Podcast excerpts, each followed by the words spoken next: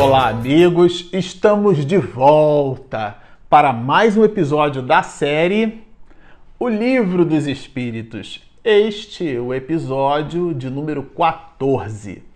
Bom, para você que está nos acompanhando no canal, nós estamos estudando o item 7. Com esse episódio, a gente encerra os comentários desse item 7 da introdução da obra O Livro dos Espíritos. E nos despedimos no episódio passado em cima de raciocínios, de considerações, de abordagens reflexivas do mestre de Lyon sobre a competência ou a autoridade da comunidade científica em expedir verdades a respeito dessa, dessas relações metafísicas, como dissemos no episódio passado. E nos despedimos então é, falando um pouco da, da forma como no passado nós refutávamos determinadas descobertas científicas ainda que estas descobertas fossem feitas por pessoas é, que hoje nós consideramos ilustres. Lembramos ali de James Watt, falamos também um pouquinho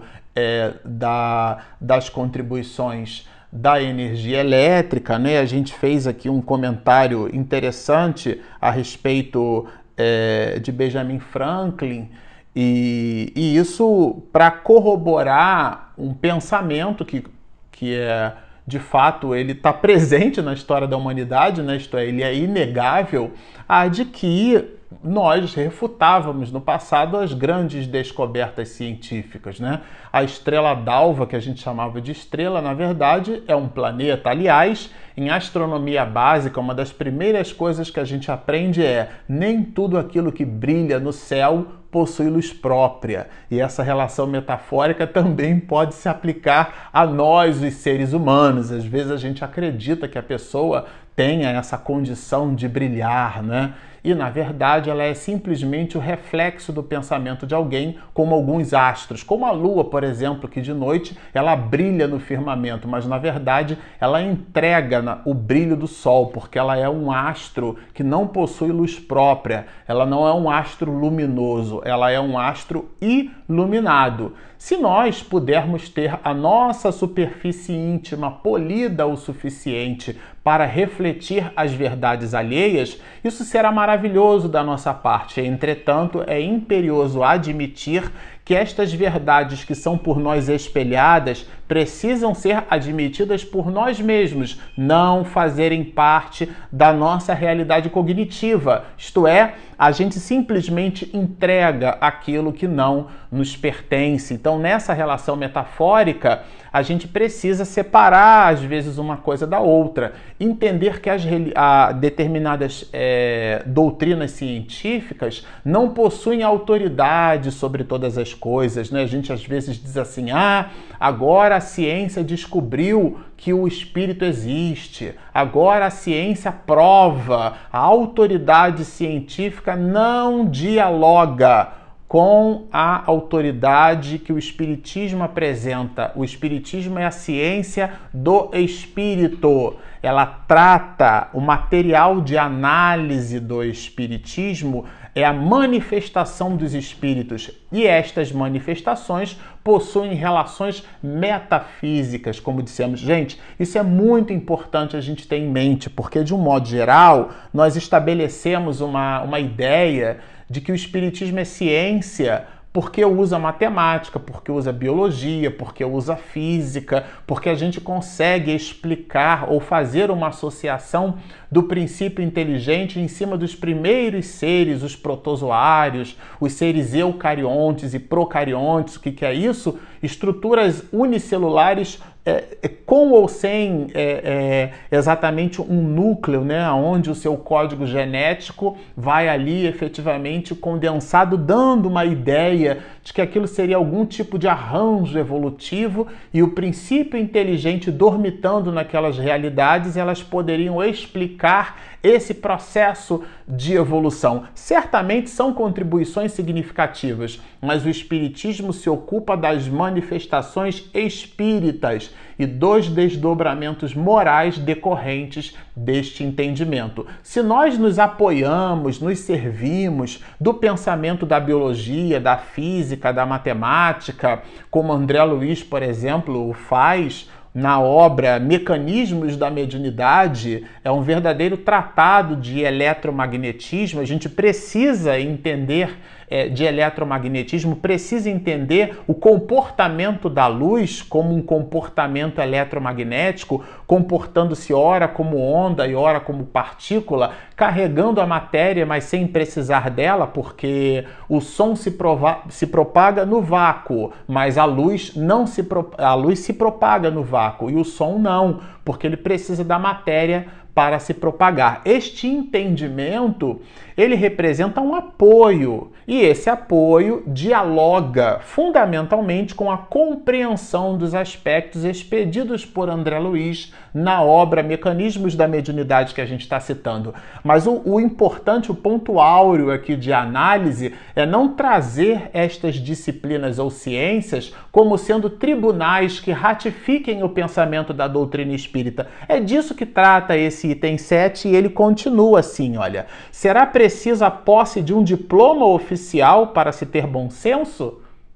Achei sensacional essa abordagem de Allan Kardec, né? É muito interessante isso. Quando a gente leu isso aqui pela primeira vez, eu fiquei meditando. Quando nós estávamos preparando aqui o material para vocês, e uma das primeiras personalidades da história da literatura brasileira que nós nos recordamos foi Machado de Assis. Era um homem que, na sua época, era mulato, então é, discriminado pela cor da pele, era pobre, né, nasceu e viveu no Rio de Janeiro, cercado ali de, de uma certa pobreza, não teve uma vida, vamos dizer assim, que socioeconomicamente a gente reconheça como uma vida de grandeza. Entretanto, é importante lembrar que Machado de Assis é o presidente, foi um dos fundadores da Academia Brasileira de Letras e, no entanto, não tinha curso superior, né? não tinha formação universitária mas escrevia como ninguém.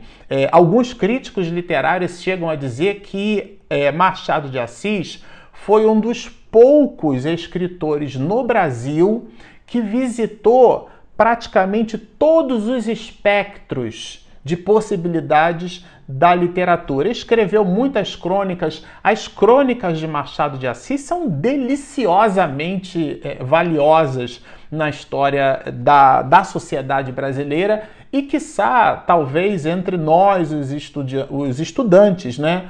Pouco valorizada. Mas o ponto alto aqui é que Machado de Assis assina é, uma, uma, uma posição como um catedrático imortal na Academia Brasileira de Letras e ele é, não tem um curso superior, eventualmente, que justifique isso.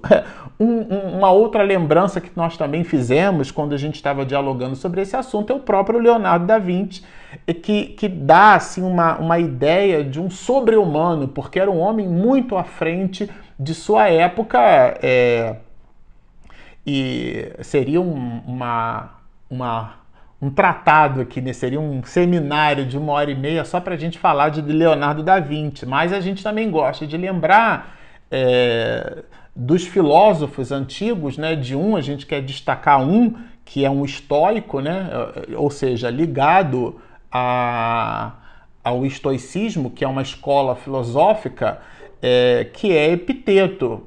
Epiteto foi um escravo, né, dialogando aqui, por exemplo, com Marco Aurélio, né, que também foi um estoico, mas teve uma posição diferenciada na história da humanidade. E ele, no entanto, ele dá assim lições brilhantes de vida dentro da ideia do estoicismo, né? Tem uma das, um dos pensamentos de Epiteto que a gente considera brilhante, eu acho que vale a pena citar aqui, é a ideia de que se alguém se, se fala mal, né? Se um companheiro seu se aproxima e diz assim, olha, uma terceira pessoa me abordou e falou mal de você sobre isso. E aí Epiteto vai dizer: se essa pessoa falou mal de mim sobre esse aspecto, é porque não conhece ainda todos os meus defeitos. Ou seja, ele admite dentro do princípio do estoicismo que é uma tolice nós buscarmos modificar a opinião das pessoas através das nossas atitudes. Nós não temos domínio sobre o comportamento alheio, a gente não modifica ninguém. Dentro do estoicismo, isso inclusive é considerado uma tolice. A aceitação, inclusive, faz parte desse movimento estoico. Há quem diga, inclusive, que as grandes personalidades da história da humanidade foram estoicas, né? Porque suportaram as adversidades da vida, entendendo que existem coisas que a gente pode fazer, mas não deve, e existem outras coisas que a gente até deve fazer, mas ainda não pode. Ou seja, coisas que estão diametralmente distantes da nossa possibilidade de ação. Nós não temos senioridade sobre as doenças, as possibilidades de doença que a gente venha a conquistar, mas nós temos senioridade sobre a prevenção. Se nós fazemos toda a prevenção necessária e ainda assim aquela patologia surge, nós não deveremos nos angustiar né? Deveremos sim tratar, é óbvio, a gente não está fazendo apologia aqui a um distanciamento do cuidado. A ideia não é essa. O princípio estoico é aquele que visa a identificação de coisas que falam diretamente às nossas atitudes e de coisas que não têm absolutamente a ver com as nossas atitudes. Independente do nosso plano de ação, a gente não modifica esse ou aquele cenário à nossa volta. Esse é um princípio estoico e alguns deles foram é, brilhantemente expedidas por Epiteto, que na verdade assinam a, a história da humanidade como numa posição de pouca, é, de pouca visibilidade né, do ponto de vista social, e no entanto foi essa criatura brilhante. E eram certamente, são esses certamente exemplos de criaturas com bom senso. E Allan Kardec vai justamente nessa direção dar essa reflexão: será precisa a posse de um diploma oficial para se ter bom senso? Ele traz essa reflexão para nós. Dar-se-á que fora das cátedras acadêmicas só se encontrem tolos e imbecis? Olha a expressão forte de Allan Kardec. Quer dizer, quem não pertence à academia, então, é, não tem é, nenhum tipo de bom senso? Nenhuma capacidade de abstração, a gente tem que tomar muito cuidado com isso, né? E ele aqui, desenvolvendo essa linha de raciocínio, ele vai acrescentar é, uma, um desdobramento que a gente considera super pertinente, né? Ele vai dizer assim: repetimos mais uma vez que se os fatos a que aludimos se houverem reduzido ao movimento mecânico dos corpos, a indagação da causa física desse fenômeno caberia no domínio da ciência. Isso aqui, gente, esse texto que a gente destacou, ele, é, ele é importante porque ele é o pivô dessa reflexão. O que, que eu estou chamando de pivô? É o eixo por sobre o qual esse raciocínio, então, ele vai gravitando.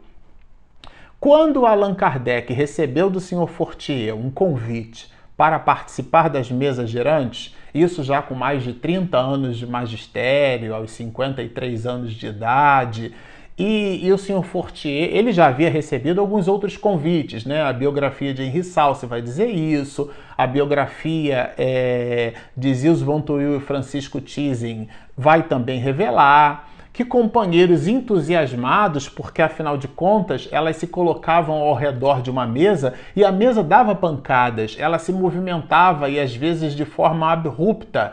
E essa movimentação, dentro dos processos de tiptografia, que é a grafia escrita através das pancadas, revelavam mensagens. Isso tornou, isso deu às pessoas a ideia de que as mesas falavam.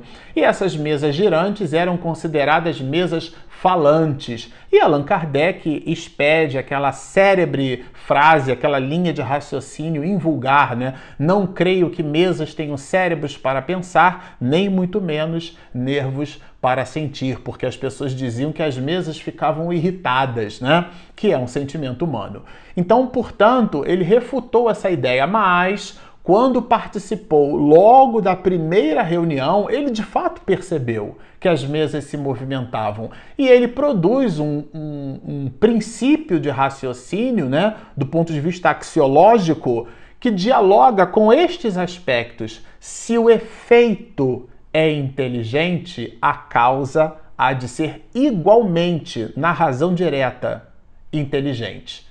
Logo, se a mesa não é inteligente, mas a resposta dada pela mesa é inteligente, essa origem não vem da mesa. Parece lógico isso, né?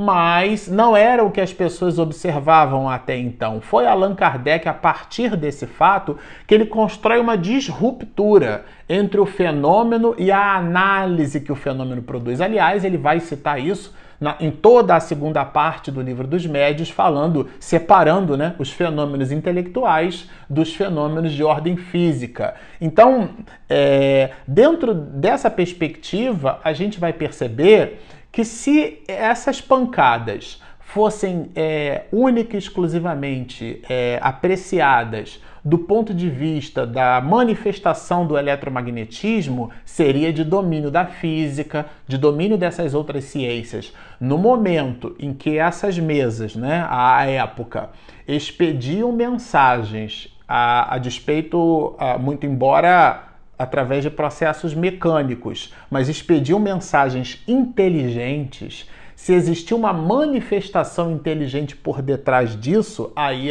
passou a ser da alçada do escopo de uma nova ciência. Por isso que ele vai dizer que se a causa fosse física, seria essa é, esse estudo do domínio da ciência com C maiúsculas. Mas aqui não pertence a essa ciência. E ele desdobra é, algo que a gente considera realmente muito difícil, que é, é, é um comportamento realmente muito difícil. Ele vai dizer assim: quando surge um fato novo que não guarda relação é, com alguma ciência conhecida, o sábio está entre vírgulas é porque é para dar destaque. O sábio, para estudá-lo, quer dizer, esse fato novo, tem que abstrair da sua ciência. A gente costuma dizer, né, já, já repeti isso aqui uma vez, se uma pessoa está com um martelo na mão, todo problema para ela parece prego, né? Então a pessoa constrói aquela monoideia. Não faz isso de propósito, isso é humano. Se você conversa sobre uma, um determinado assunto com alguém é, que tem conhecimento em biologia, ela vai buscar estabelecer associação com a ciência que ela esposou. Se você conversa, por exemplo, sobre determinados fatos astronômicos ou astrofísicos com um matemático, ele vai buscar uma associação, se for com o físico, com o próprio astrofísico. Então a pessoa vai ancorar, nós, seres humanos, ancoramos o que ele coloca aqui, Allan Kardec, como objeto de atenção é que se essa ciência é nova, uma atitude sábia é buscar uh, esse estudo sem conceituar previamente. O que é que significa isso? Sem o pré-conceito. Porque o pré-conceito é o juízo antecipado da axiologia daquele determinado fato novo. Então, eu sem um estudo, sem uma análise, eu vou buscar uma conclusão antecipada sem eu nem ter visto porque eu vou me basear numa linha de raciocínio que eu julgo efetiva. E dentro da perspectiva da minha, da minha corrente científica, ela pode até ser, mas aquele fato é um fato novo. Assim como nós fizemos a disruptura entre a física clássica, chamada física newtoniana, e a física quântica. Aliás, tem um monte de livros que as pessoas expedem por aí sobre essas determinadas questões, falando sobre a física quântica, estabelecendo uma relação da física quântica com o espírito que não necessariamente possui.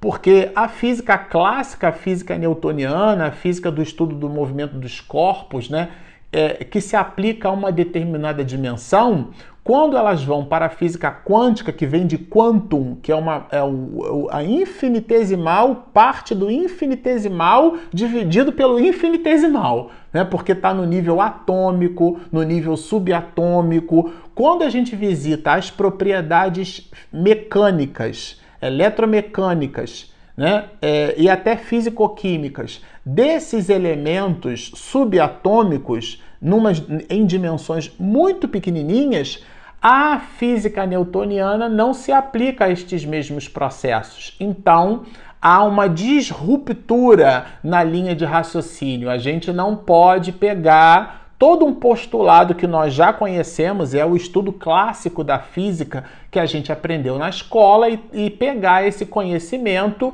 e, e, usar ele integralmente. Ele pode servir de base, mas a análise precisa estar não viciada. É disso que fala aqui Allan Kardec. É bem interessante a gente é, perceber. E ele fala é, que esse estudo, essa, essa compleição quando em aspectos de sabedoria deve ser feita é, numa espécie de abstração, nesse, na ausência do pré-conceito. E ele continua aqui, olha. O que se chama razão não é, muitas vezes, senão orgulho disfarçado. O que, que ele quer dizer com isso? Determinada corrente científica, determinado pensamento científico, ele às vezes vai refutando as nossas ideias, ou as ideias dos espiritistas, ou as ideias de qualquer corrente científica, única e exclusivamente porque não possuem, é, não concordam. Não concordam e, e acabou. E porque se revestem de uma autoridade que a gente já percebe aqui que não necessariamente possuem, elas igualmente se revestem de uma pseudo-autoridade, isto é, de uma falsa autoridade, para expedir conclusões no sentido de que esse ou aquele princípio são equivocados e o fazem em nome da ciência. E aqui o que Allan Kardec vai dizer é que esse movimento, as mais das vezes, nada mais é que um movimento é, disfarçado de orgulho, né? Isso é bem interessante. E ao final desse item 7, ele então vai nos dar uma verdadeira receita de felicidade, vamos dizer assim, né? Bom, dentro dessa perspectiva toda, o Espiritismo está canalizado, ele está direcionado para quem exatamente? Então ele vai colocar: dirigimos-nos, pois, aos ponderados, que duvidam do que não viram. Olha, mas que, julgando do futuro pelo passado, isto é, analisando as coisas em cima perspecti das perspectivas de outrora, não creem que o homem haja chegado ao apogeu nem que a natureza lhe tenha facultado ler a última página do seu livro. Ou seja, nós não sabemos tudo. Há novidade, as coisas se apresentam ainda, nós somos bebês. Se a gente fizer um estudo desde a época em que Thomas Edison colocou um, um, um filete para ser incandescido através de um bojo é, formado por vácuo e produzir a primeira lâmpada a forma de iluminação, é, a gente conta aí é, 140 anos, 140 e poucos anos na história da humanidade. E olha quanto nós já não crescemos. Esse vídeo aqui visita camadas e mais camadas de aspectos tecnológicos, né? Como nós avançamos em 140 anos comparando-nos como antropóides que somos por sobre a face da terra, mas de verdade nós somos bebês espirituais. Nós estamos ainda aprendendo as questões da vida. E é nesse sentido que Allan Kardec vai colocar e vai trazer que o espiritismo então, dada essas reflexões, se dirige aos ponderados, àqueles de nós que nos permitimos o direito de revelar que desconhecemos, que nos permitimos a necessidade da ponderação como mecanismo de aprendizado. Bom, nós encerramos esse item 7, vocês percebem que é um material maravilhoso e sempre ao final a gente gosta de fazer o convite. Se você nos assistiu até aqui e gostou desse vídeo e ainda não se inscreveu, por favor, lá embaixo, Espiritismo e Mediunidade, você clica em se inscrever, do lado tem um sininho, quando a minha esposa fizer a edição caprichadíssima, Regina, você recebe o material em primeira mão. E nós temos também o nosso aplicativo, é gratuito, disponível na Play Store e na App Store, tanto na Google quanto na Apple. É gratuito. Podem baixar então o nosso app, inscrevam-se no nosso canal, sigam-nos e muita paz.